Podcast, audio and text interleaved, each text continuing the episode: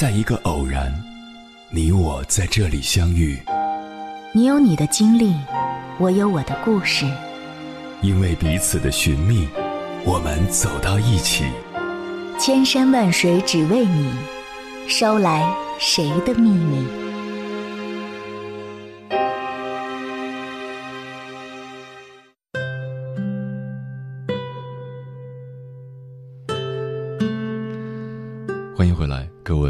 行者，这里是正在直播的中国交通广播，千山万水只为你，深夜不孤单。我是迎波，绰号鸭先生。我要以黑夜为翅膀，带你在电波中自在飞翔。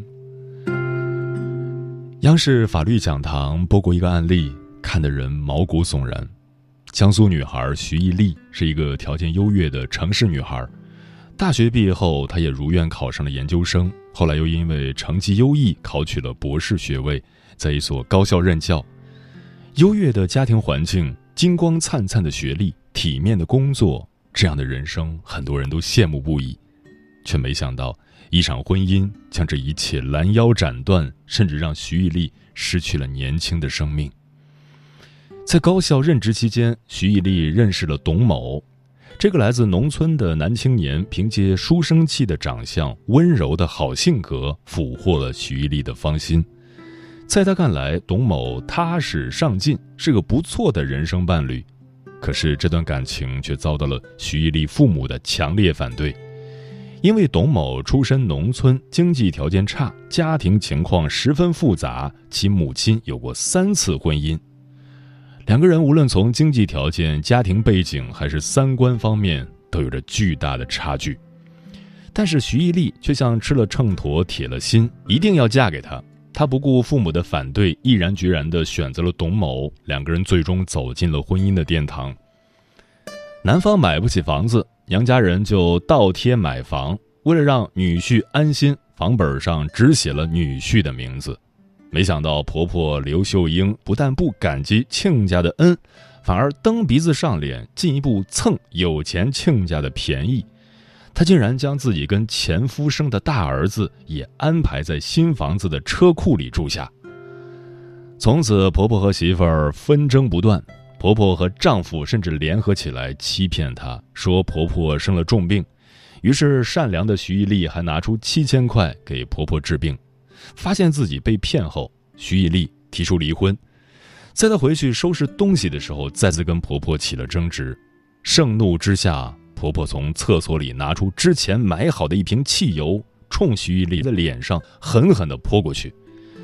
重心不稳的徐艺丽摔倒在地，而婆婆却从厨房拿出一把刀，对着她的脖子狠狠地劈过去，十几刀，刀刀毙命。就这样，年轻的徐艺丽倒在了血泊之中，当场殒命。这个案例实在太让人痛心了，让我想到了微博上的一个热词“扶贫式婚姻”。什么是扶贫式婚姻？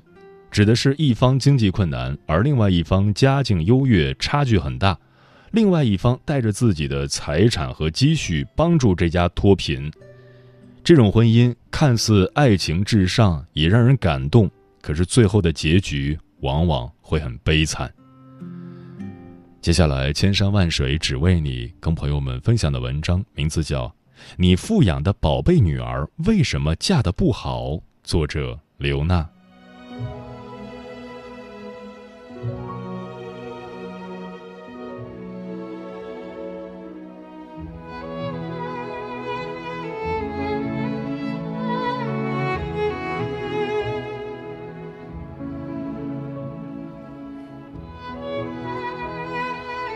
我有个朋友，家庭条件很好，只有一个独生女儿。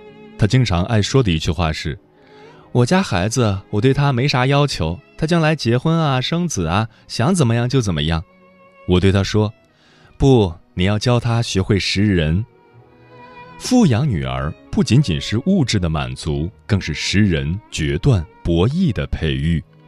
在情爱方面，如何引领一个女孩子不掉价、不卑微、不糊涂？”不骄纵，不偏执，亦是为人父母的职责。在现实生活中，为什么有些姑娘无论是家庭条件还是个人条件都相对优质，却会偏偏爱上各个方面都和他们差很多的男人，并一步步跌进悲剧的漩涡，甚至丢掉性命？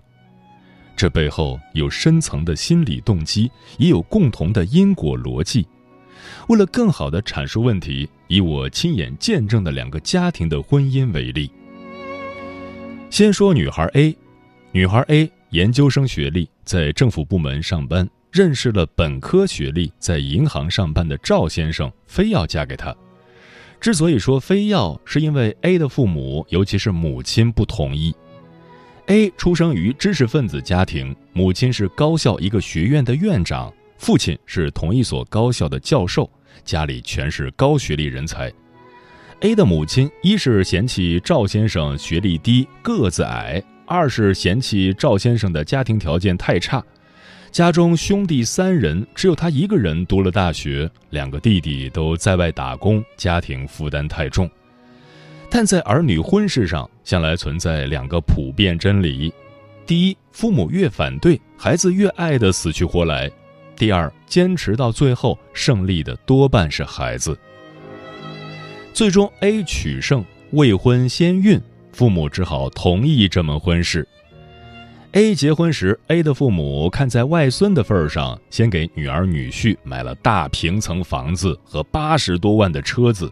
并动用关系把赵先生的工作从银行分行调到了总行，还给他升了职。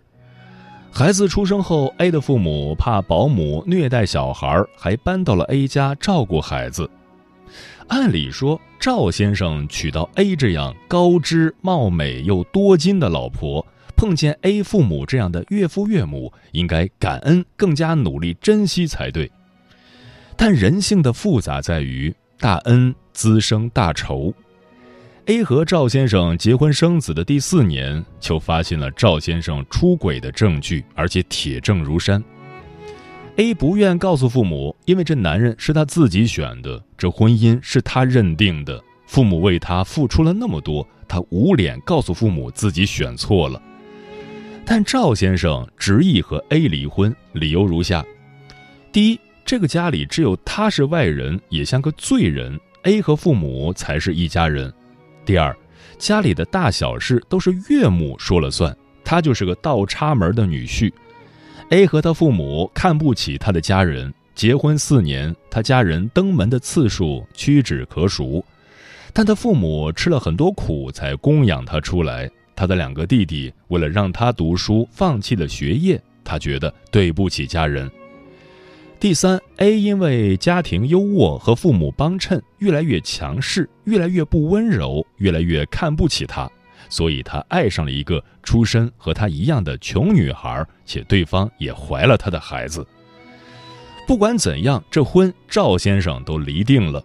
最后，A 没有办法，只能和父母摊牌。在父母的帮助下，A 离了婚，要回了孩子的抚养权。这段扶贫式婚姻以失败告终。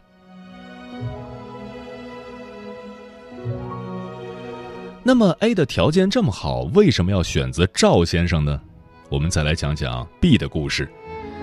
B 姑娘家庭条件也很好，父亲开公司，一年盈利上千万，母亲是全职太太。B 的家庭成员比较复杂，B 有一个弟弟是同父异母的。B 的母亲生下 B 后，因身体原因无法生育，于是 B 的父亲有了婚外情和私生子。出于各种利益考虑。B 的父亲给了第三者一大笔钱后，对方嫁人开始新生活，B 的父亲就把私生子抱回家给原配抚养。B 的母亲看似豁达，但身为受害者，她内心非常怨憎。表面上对这个儿子很好，但暗地里多次诅咒、殴打那个无辜的孩子。B 高中毕业后，到国外一所不知名的大学转了一圈。之后又回到国内，在父亲的企业谋职。父亲给他介绍了很多门当户对的富二代，B 都看不上，最后竟然爱上了公司的司机，一个参过军、长得帅但出身贫寒的小伙子。B 的父母肯定不同意，但 B 一头扎进这劫富济贫的爱里。目前 B 还没有和这个小伙子结婚，两人将来的感情会是什么走向，我们还不好下结论。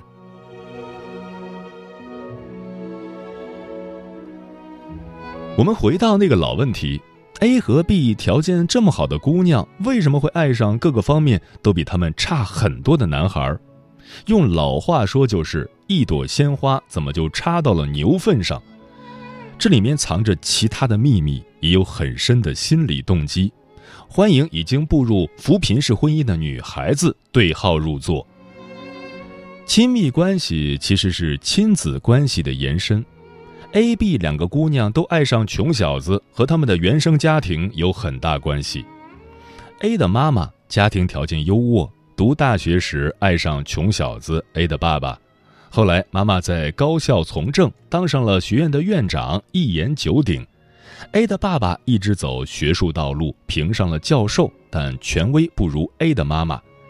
在 A 的家里，都是当领导的妈妈说了算，而爸爸一直是沉默且无权的存在。失衡的家庭关系让 A 目睹了妈妈的优秀、强势和能干，也恐惧于妈妈的指责、霸权和专横。他内心里对落寞又孤单的父亲一直抱有深深的同情。这是每个父母关系失衡的小孩都有的心理。偏袒弱势的一方，并试图用幼小的肩膀去保护弱者，这是小孩子的善良和温柔。长久以来对爸爸的怜悯，让优秀的 A 在成年后步入亲密关系时，潜意识里会选择像父亲那样的弱者赵先生，并试图给他帮扶和救赎，来弥补长久以来对父亲的愧疚心理。也就是说，A 选择各个方面都不如自己的赵先生，是因为他闻到了父母关系的熟悉味道，并试图建立一段崭新的关系，让父亲得到公平，纠正母亲的错误。不幸的是，他成了母亲的翻版，在不断加码的付出中，变得越来越像强势的母亲，而他出轨的前夫远远不及他的父亲隐忍且感恩。B 也不例外，B 家中有钱，但父亲重男轻女，父母貌合神离，母亲大半生都活在人前辉煌、人后凄凉的分裂中。B 厌倦了父母的当面一套、背后一套，他尤其是讨厌父亲这样道貌岸然的男人，看似功成名就，实则自私虚伪，所以他选择了父亲的反面。一个无钱无地位、看似靠谱的男人。A 和 B 两个步入扶贫式婚姻的女孩，A 选择了父亲的翻版，但并没有得到如愿的幸福；B 选择了父亲的反面，但未必是成熟且相配的良缘。A 和 B 都是相对富裕家庭的女孩，她们的选择和经历却令人唏嘘。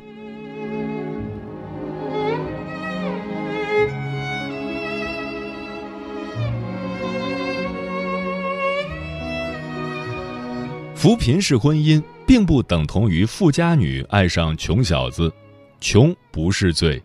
扶贫式婚姻更大程度上是指，条件相对好的女孩子爱上了各个方面都比她差很多的不靠谱的渣男，并在精神和金钱的巨大消耗中一步步跌进火坑。所以，扶贫式婚姻的本质是你爱上的这个人不仅仅穷，更严重的是品性坏。需要你不断付出巨大的沉没成本，甚至和他一起溺亡。如果你爱上一个人，他虽然穷，但特别有魄力、有智慧。你们结婚后，他不仅知足感恩，而且优秀上进，甚至创造了比你原生家庭还富足的财富，并给你百般呵护。那么，这就不是扶贫式婚姻，而是良性投资、良性成长的婚姻。明白了这一点，我们来认真谈谈扶贫式婚姻的五个真相。一、家庭条件好的孩子，并不等于家庭幸福的孩子。有钱和幸福是两个概念。富裕人家的孩子未必是在幸福氛围中长大的孩子，他得到了经济上的富足，未必得到了真正的爱。如果一个家庭相对富裕的女孩目睹的是关系失衡的父母在明争暗斗中的各种不幸福，那么没有见过健康亲密关系模板的他，在成年后很容易在叛逆中陷入亲密关系的误区，爱上心怀鬼胎的穷小子，成为扶贫式婚姻的牺牲品。所以，为人父母，与其费尽心思给孩子物质的满足，不如经营好自己的婚姻，真实温暖的活着，在言传身教中，让孩子明白什么是爱，什么是虚伪，什么是真，什么是假象。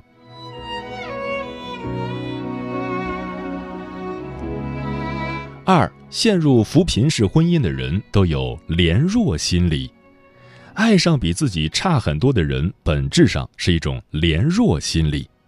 产生这种心理的原因因人而异。A 因为可怜自己的父亲，爱上了出身卑微的赵先生；B 因为讨厌自己的父亲，爱上了和父亲完全不同的男人。不管怎样，他们都在熟悉的味道里陷入了怜弱心理，并把这种怜悯当成爱。还有一些女孩子，虽然在富裕家庭长大，但从未被真爱，比如张爱玲，所以很容易成为渣男收割机。他们是大家庭里的弱者，容易在我是弱者的暗示里低到尘埃里爱上渣男。其实他们爱上的不是渣男，而是不够好的自己。也是由于这个原因，扶贫式婚姻中最容易出现的危机就不可避免。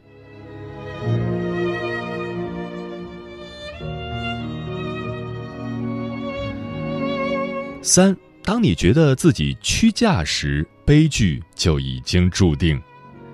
家庭条件好的女孩子走进扶贫式婚姻后，发现时时处处都要盘剥自己的娘家去倒贴男人，我屈嫁了的感受就会与日俱增。一旦和男人吵架，我众叛亲离，嫁给你这个穷光蛋，什么也不图，你竟然这样对我的指责就会脱口而出。这句话感动了自己，攻击了男人，也恶化了关系。心理的不平衡导致关系的失衡，并在冲突和战争中引发婆媳矛盾、男人出轨、信赖崩塌等情感危机。所以，如果一个女人准备屈嫁给一个男人，委屈到自我感动，那么趁早别上这贼船，心甘情愿才是好姻缘。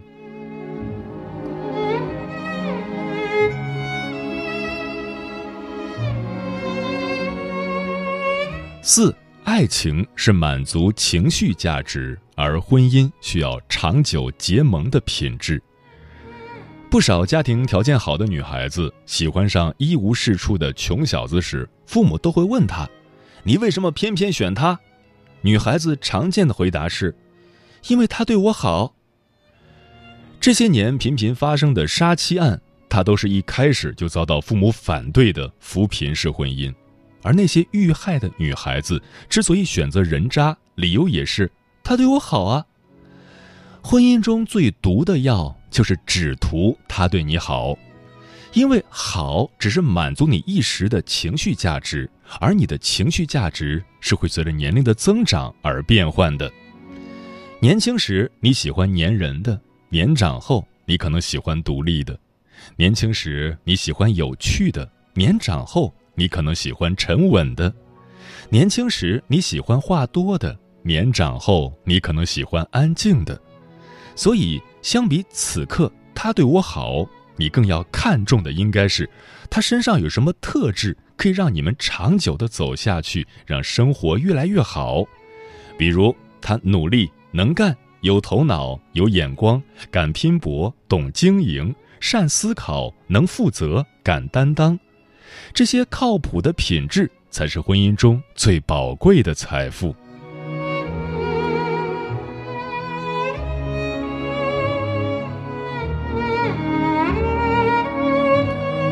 五，你选择的是自己的伴侣，而不是父母的翻版或反面。如果你仔细观察，就会发现，现实生活中很多人的伴侣像极了他们的父亲或母亲。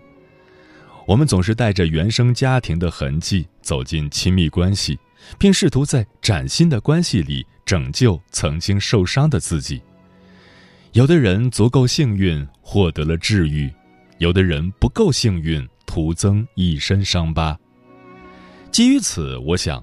每个女孩子在结婚前都要读点心理学，先看清自己，厘清自己和父母的关系，再认识他人，建设良性的互动。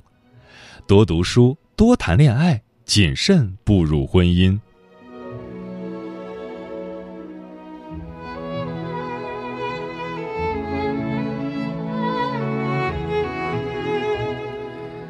最后是写给女孩子的救命秘籍：一、识人性，破情执，去成长，而后再考虑结婚；二、爱你的人有权利听见你的呼救，在婚恋中遇到人渣，一定要第一时间向父母求助，和父母一起想办法，他们才是这世界上最希望你好的人。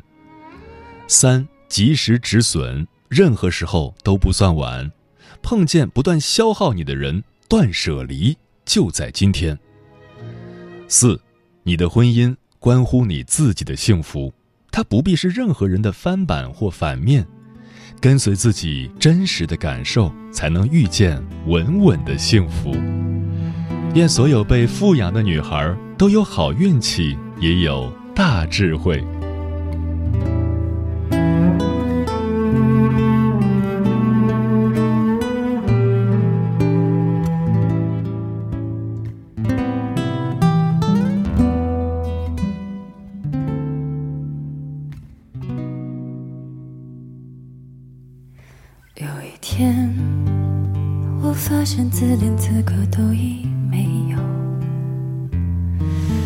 剩下不知疲倦的肩膀，担负着简单的满足。有一天，开始从平淡日子感受快乐，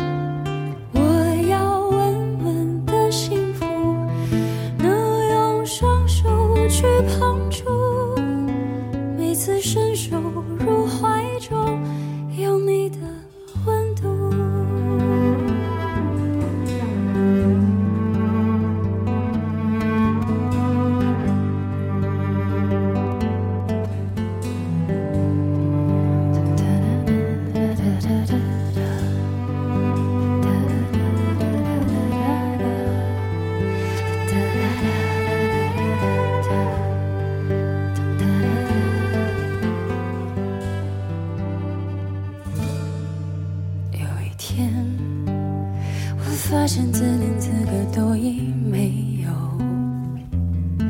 只剩下不知疲倦的肩膀，担负着简单的满足。有一天，开始从平淡日子感受快乐，看到了明